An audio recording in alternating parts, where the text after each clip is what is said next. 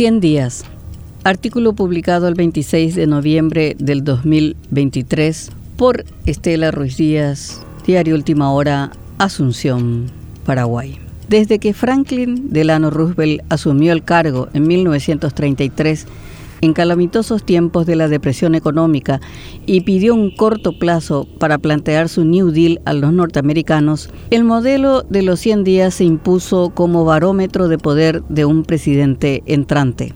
Es un tiempo demasiado corto para emitir sentencias definitivas, pero sí para observar las primeras decisiones ejecutivas, el relacionamiento con el Congreso y la construcción de confianza con la ciudadanía. El foco es generar esperanza. Santiago Peña ha cumplido los 100 días como presidente de la República, alzando como bandera más importante de su gestión la rebaja de combustibles, un rubro sensible para la canasta familiar. A todo presidente se aconseja aprovechar los primeros meses de su gobierno para tomar las decisiones más difíciles, porque es el momento de su mayor capital político en el que tiene el apoyo total de su partido y la oposición no pone trabas. Como economista, se esperaba de él mayor agresividad en las decisiones económicas, pero no se animó a plantear, por ejemplo, la reforma de la función pública.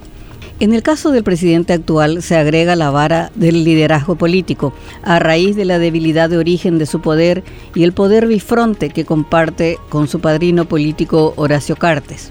En el campo en el que tuvo mayores problemas fue en el área política, justamente por su falta de liderazgo político. En este corto tiempo, Peña no disipó las dudas sobre su dependencia de Cartes, lo que debilita su imagen y compromete el futuro del país al que se suman tempraneras disputas internas entre algunos líderes colorados, especialmente en el Senado. Quizá por esa ausencia de un poder claro y vertical, se cometieron demasiados errores que obligaron al presidente a dar marcha atrás en algunas decisiones y en otras se vio obligado a pagar por los desaciertos de sus ministros o caudillos políticos.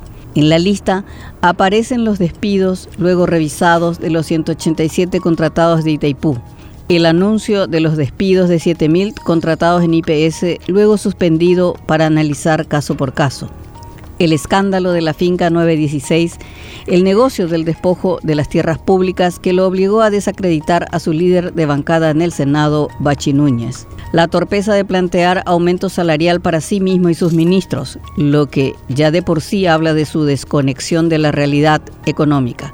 Como si fuera poco, atizó el fuego al plantear también el aumento salarial para los congresistas. No solo se vio obligado a retirar la propuesta ante las críticas ciudadanas y políticas, sino generó una innecesaria crispación con los legisladores a quienes denunció por extorsión.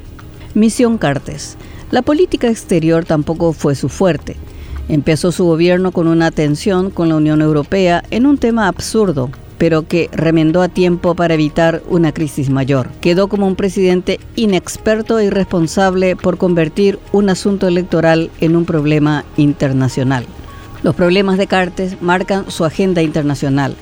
Fue a Estados Unidos a dialogar con políticos republicanos buscando alianza para revertir la situación de su padrino, sancionado política y económicamente por el gobierno demócrata de Biden. Lo más peligroso de este vínculo umbilical fue el reciente nombramiento de Alicia Pucheta de Correa como representante del Poder Ejecutivo ante el Consejo de la Magistratura, especialmente la forma brutal de su imposición, no solo por las dudas constitucionales, sino por los incidentes que llegaron a los golpes físicos a la hora de su juramento en el Senado. Pucheta responde a Cartes y Peña solo firmó el decreto para que su jefe tenga el control del Poder Judicial, un episodio que revela las formas de ejercer el poder.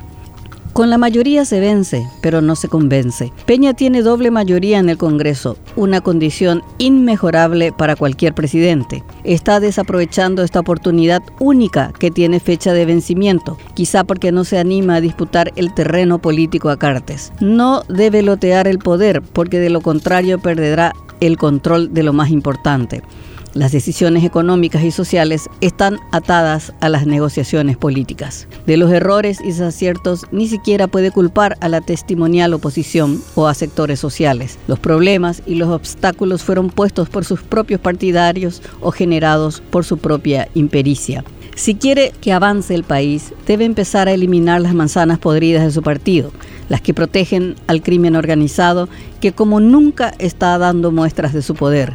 El escenario está fuera de control, tanto que el ministro del Interior, Enrique Riera, quien habitualmente tiene respuestas para todo, se vio obligado a admitir que está perdiendo la batalla contra la inseguridad o que el ministro de Justicia admita que el clan Rotela maneja un sector de la cárcel de Tacumbú. Una seguidilla de hechos muestran la descarnada corrupción del sistema de seguridad, el lado B de una negra historia que ningún gobierno colorado se anima a combatir. Peña puede vencer con su aplanadora colorada, pero los reveses políticos le demostraron que no basta con la brutalidad de la mayoría. Además de convencer, necesita demostrar que es el timonel del país, un asunto que no disipó en estos primeros 100 días de gestión.